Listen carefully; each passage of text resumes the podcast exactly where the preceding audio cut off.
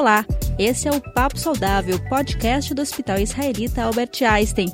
Eu sou Milena Andrade e o assunto de hoje são os efeitos do álcool no organismo.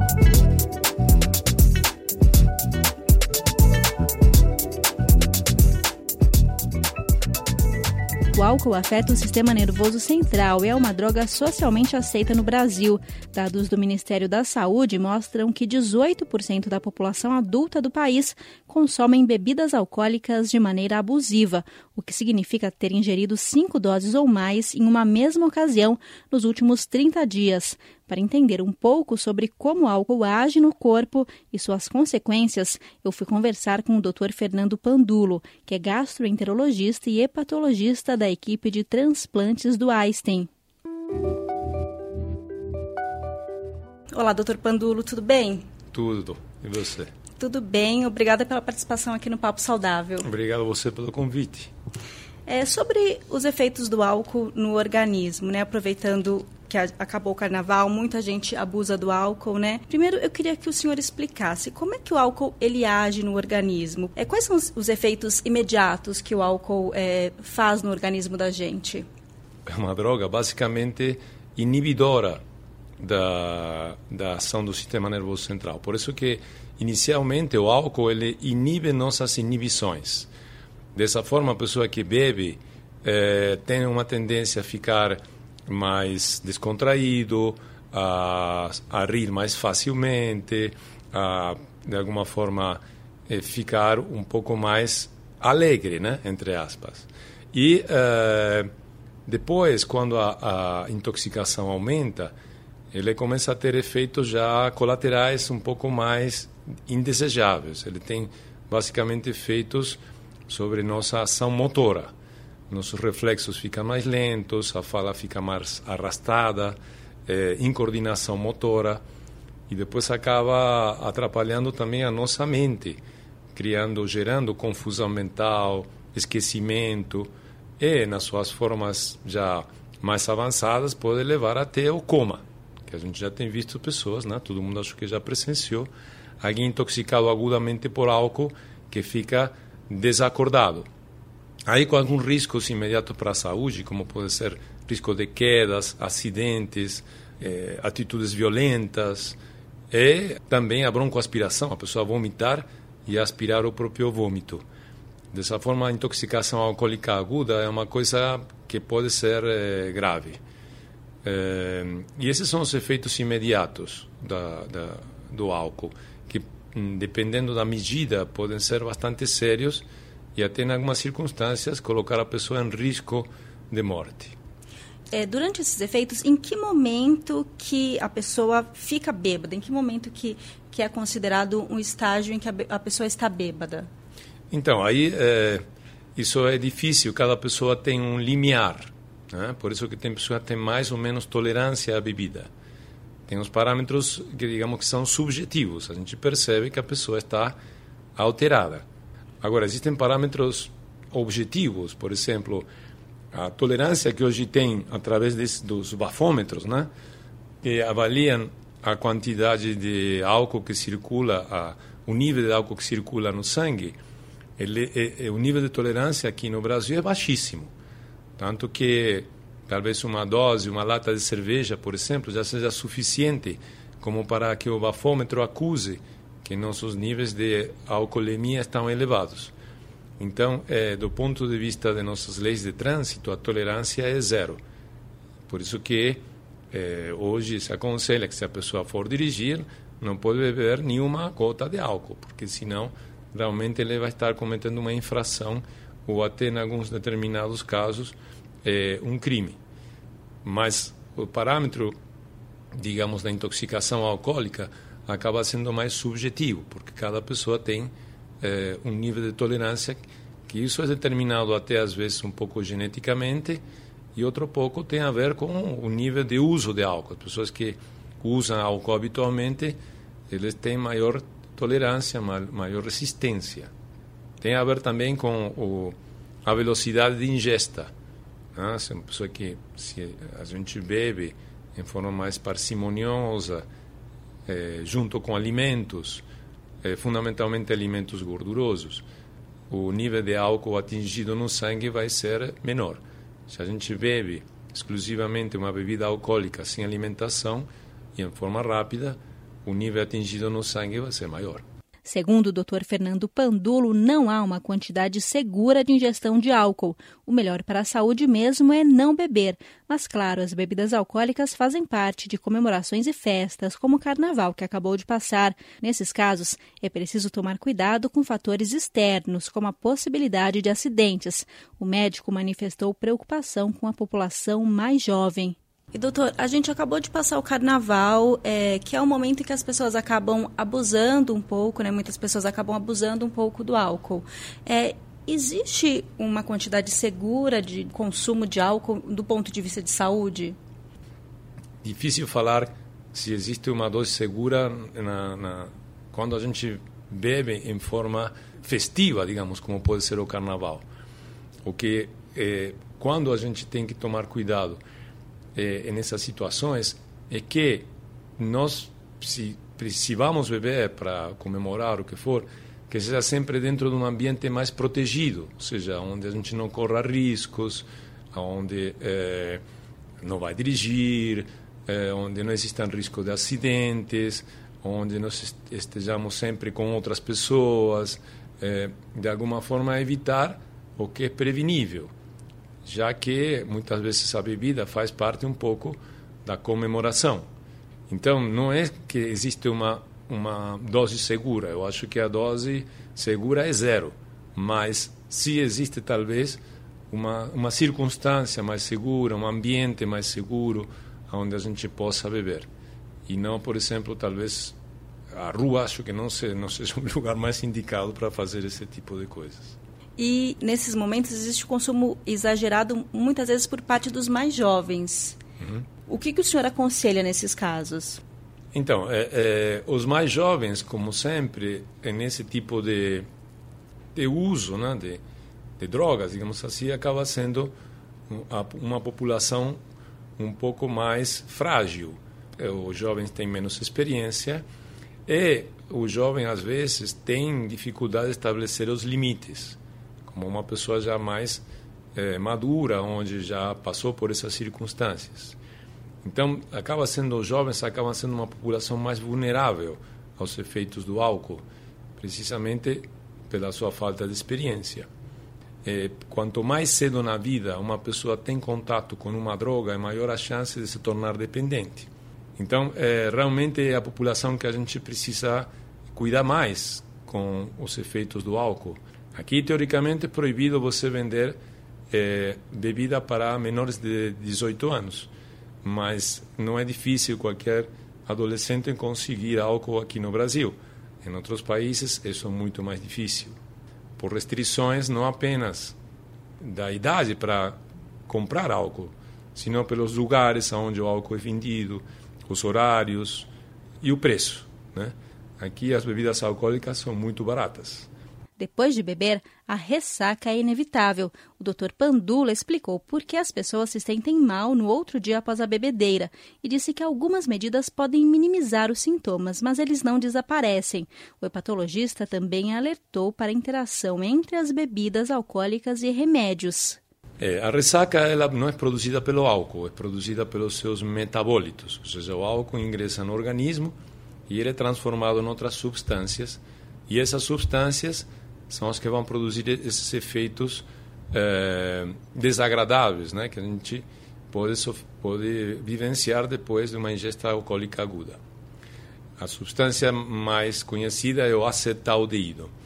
O acetaldeído é responsável pela, em grande parte, pelo mal-estar, dor de cabeça, dor de estômago, eh, cinetose, né, aquela tontura depois de beber, essa, esse torpor né, que a gente pode sentir depois de um excesso de álcool. Isso é, é inevitável, certo? A gente não tem como evitar de que o nosso organismo produza o acetaldeído. Tem algumas coisas que podem minimizar esses efeitos. Então, os analgésicos, medicamentos protetores gástricos, é, mas não, não temos como evitá-lo. Tem algumas tentativas, mas nenhuma delas tem se demonstrado eficientes como para evitar a famosa ressaca. O único que a gente pode fazer realmente é tirar o dia livre. Não tem outro jeito. Descansar como, né? do abuso. Não tem outro jeito. Ah, se alimentar bem, uma boa hidratação, né? É, alimentos leves. É, fundamentalmente, lembremos que o álcool ele também tem os efeitos diuréticos. Então, quando a gente bebe álcool em excesso, no, nosso organismo tende a uma desidratação. Então, nós precisamos nos hidratar, comer alimentos leves, tomar talvez algum analgésico para as consequências e esperar passar. Né? E outro assunto que as pessoas têm muita curiosidade é sobre a interação álcool e remédios. Muitas vezes a pessoa fala, ah, eu não posso tomar álcool hoje porque eu estou tomando um, um, remédio. O álcool, ele tem esse poder de cortar efeito de algum remédio ou essa interação, ela pode prejudicar de alguma forma o organismo das pessoas? Sim, o álcool ele ele está contraindicado no uso, por exemplo, de medicamentos psicotrópicos, sim, medicamentos que afetam nosso sistema nervoso central porque a interação entre o medicamento e o álcool às vezes um, pode ser imprevisível. Ou pode até potencializar o efeito desses medicamentos. Então, por exemplo, um ansiolítico, se a gente misturar ele com álcool, os efeitos do, das duas drogas juntas não é somatório, pode ser é, aumentar em forma exponencial e pode a pessoa sofrer algum problema mais sério tem aquela famosa interação entre antibióticos né, e álcool. Ah, não posso tomar álcool porque estou tomando antibióticos. Sim. Isso é relativamente verdade. Não é que o, o álcool vai cortar, como se fala, o efeito do antibiótico, mas tem alguns antibióticos que quando a gente ingere álcool, ele tem efeitos muito, muito desagradáveis no organismo.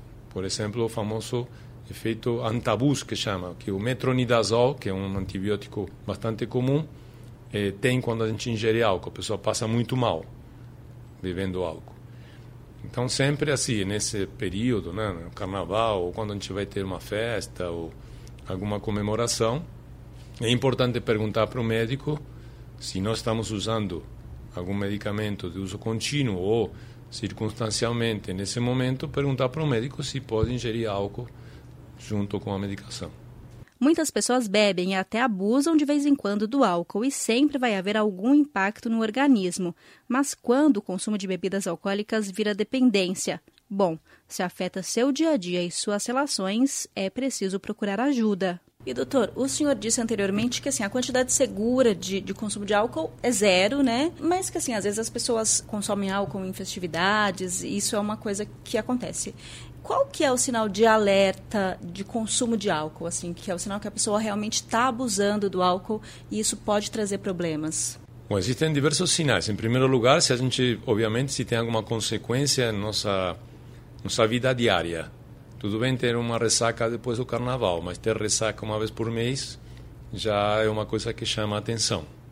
Outras eh, são as consequências que pode que nós podemos sofrer na nossa vida de relação, ou seja, as pessoas falarem para nós, pô, eu, eu acho que você está bebendo demais, né?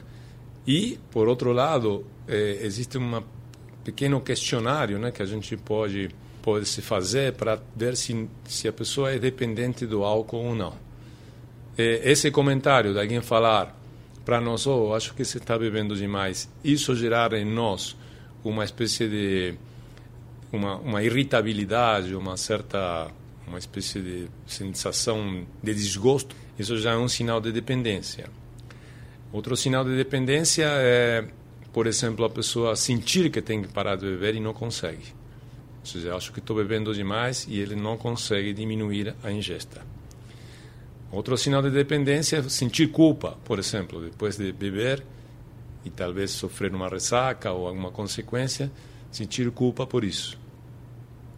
Então, esses são alguns sinais que determinam de que a pessoa está já em certo grau ou em muito grau dependente do álcool. E é, é necessário, dessa forma, tratar isso, né? porque acaba sendo um, um prejuízo para a nossa saúde. E em determinadas circunstâncias, para controlar isso, é necessário ajuda. Né? É, a pessoa, talvez, às vezes, sozinha não consegue, mesmo com maior força de vontade. Uhum. Infelizmente, o álcool é muito acessível, né? É uma das drogas mais, eu acho que é a mais a droga mais acessível que existe, né? Ela não é proibida, é, a venda é livre, existem publicidades, né? Não existem outras drogas que até o cigarro já foi muito mais restrito que a bebida alcoólica, né? Sim. A bebida alcoólica ainda faz parte das comemorações, é vendida nos postos de gasolina, 24 horas. Então, assim, a atitude da sociedade é muito mais liberal com a bebida. E a gente vê que hoje as, as gerações eh, mais novas continuam bebendo, né? porque, por exemplo, com o cigarro, eu acho que eh, a sociedade conseguiu já uma restrição muito grande entre os jovens, mas com a bebida não. Então, no sentido da bebida, ainda nós temos alguns comportamentos sociais preocupantes e que isso trazem consequências não só imediatas, como também a longo prazo na saúde das pessoas. Segundo a Organização Mundial da Saúde, 3 milhões de pessoas morrem todos os anos por causa do uso de álcool, o que representa cerca de 5% das mortes no mundo. Para se ter ideia, a longo prazo, o consumo de álcool pode causar mais de 200 doenças e lesões, das mais variadas, incluindo distúrbios mentais, problemas no fígado, câncer e doenças no coração. A longo prazo, é, o senhor já explicou né, os efeitos imediatos. A longo prazo, o que, que o álcool, esse consumo de álcool pode causar? Então, o consumo exagerado e frequente de álcool, ele pode ocasionar alterações em diversos órgãos. O mais conhecido, né, talvez, seria o fígado, né, onde todo mundo sabe que o álcool é tóxico do fígado e ele pode provocar gordura no fígado, e coisas mais sérias como a hepatite ou cirrose, né, com as suas consequências. Depois, há, outros efeitos do álcool em outros órgãos. É, é, no sistema nervoso central, é, o álcool ele pode deteriorar né, nossas funções cognitivas e o, o, uso contínuo de álcool e, e, abusivo de álcool é uma das causas de demência. Né? Pessoas falam de Alzheimer, mas não todas as pessoas dementes têm Alzheimer tem causas de demência mais evitáveis e dentro dessas causas evitáveis tem o uso de álcool. A nível do, do pâncreas, o, o álcool causa de pancreatite, inflamação do pâncreas, e essa pancreatite pode se tornar crônica, ou seja, uma doença já incurável, onde além do desconforto, dor eh, e outras eh, outros sintomas, o, o, paciente pode sofrer realmente na sua saúde, má absorção, emagrecimento, eh, diabetes. Né?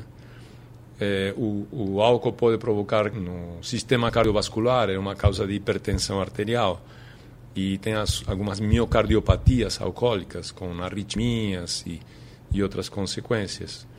O álcool também pode eh, facilitar a presença de câncer fundamentalmente alguns cânceres que já são bem associados ao uso de álcool, câncer de intestino, câncer de boca, esôfago, eh, na mulher câncer de mama. O álcool também pode eh, influenciar no sistema imunológico, ele pode facilitar o aparecimento de doenças infecciosas, por deprimir nosso sistema imune. Então a pessoa pode sofrer pneumonias, ficar exposto a, a agentes virais em maior proporção por causa do uso contínuo de álcool. E, obviamente, os efeitos gastrointestinais, né, que a gente já são mais evidentes, né, gastrite, eh, doenças do aparelho digestivo. Então, assim, o álcool não, não poupa muita coisa, né?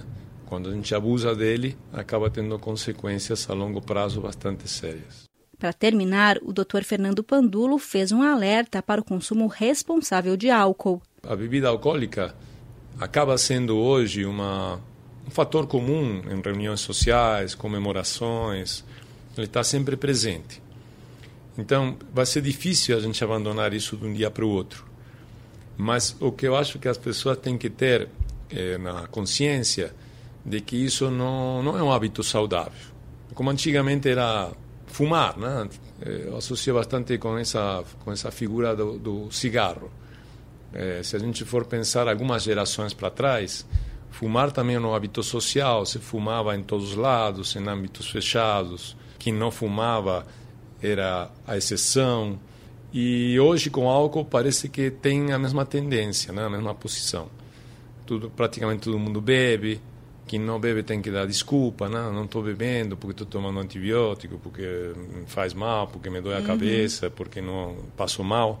Eu acho que assim a tendência natural vai ser a sociedade ter essa consciência e começar a restringir o uso de álcool. Mas enquanto isso não acontece, eu acho que cada um tem que se conscientizar e beber com responsabilidade. Ou seja, já que faz parte do nosso dia a dia, de um jantar, de uma reunião social, cada um, cada indivíduo tem que ter consciência de que, de alguma forma, eh, nós estamos envenenando e utilizar a menor dose possível desse veneno.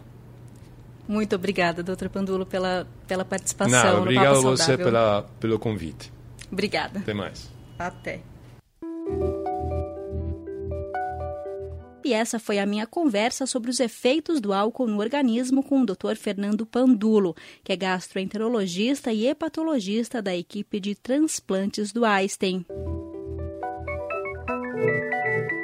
Chegou ao fim mais um episódio do Papo Saudável, podcast do Hospital Israelita Albert Einstein.